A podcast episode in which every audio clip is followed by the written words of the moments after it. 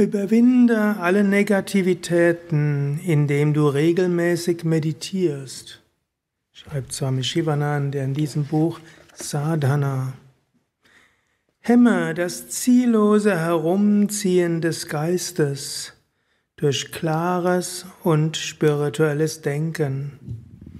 Höre nicht auf die verschiedensten Einflüsterungen deines Geistes, die dich ablenken und in falsche Richtungen bringen.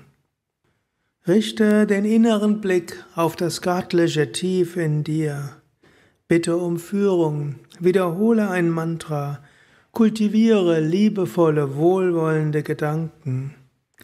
Schreite kühn weiter, bis du schließlich in der im tiefsten Winkel deines Herzens immerwährende Wonne und Ruhe findest.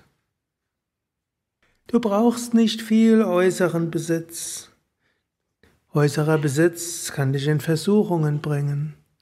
Es reicht aus, wenn du deine körperlichen Bedürfnisse notdürftig befriedigen kannst. Wichtig ist der innere Reichtum.